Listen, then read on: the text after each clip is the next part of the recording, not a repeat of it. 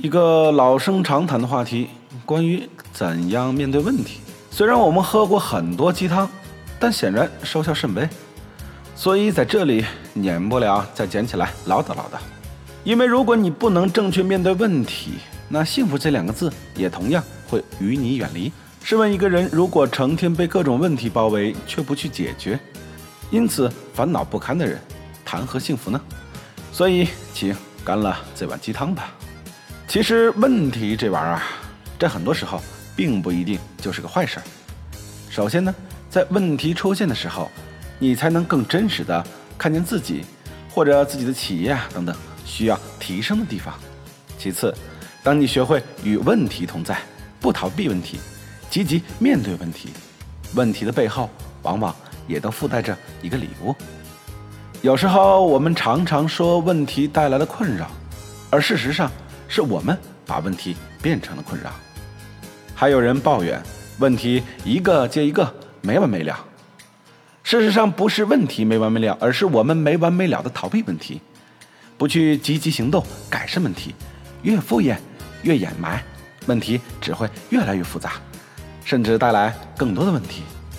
如果一定要举例子的话，那么比如说，那么比如说有千里之堤，溃于蚁穴，还有某某年的时候那场流感。如果当时有关部门不是一味的去掩盖，早早的把问题披露出来，那么也不会让更多的人因此受到折磨。包含最近呢，新闻上又讲什么七匹狼、富贵鸟可能要垮。虽然我们是突然听到这个消息。但相信问题的发生绝对不是一天两天的事儿。总之呢，新旧案例非常多，我也不过多的去絮叨。总之，问题可怕吗？问题本身不可怕，可怕的是我们害怕问题的出现。问题是什么呢？用现在比较流行的能量流话来讲的话，问题就代表着能量的变化。当我们的念、言、行。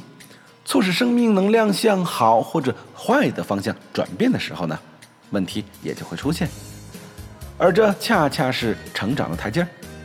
当我们通过努力积极改善，啊，当然这么说呢有点仙儿。我们换成人话来讲的话，就是其实每一个问题它都是一次机遇，它给我们提供改善的契机。比如对于学子而言，每攻克一个难题，代表着理解并融会了新的知识点。对于一个员工攻克一个难关，表示自己的职业能力又有所增长；对于一个企业，可能代表着新的机遇；对于一对情侣，则代表着两人向相互了解更走近了一步。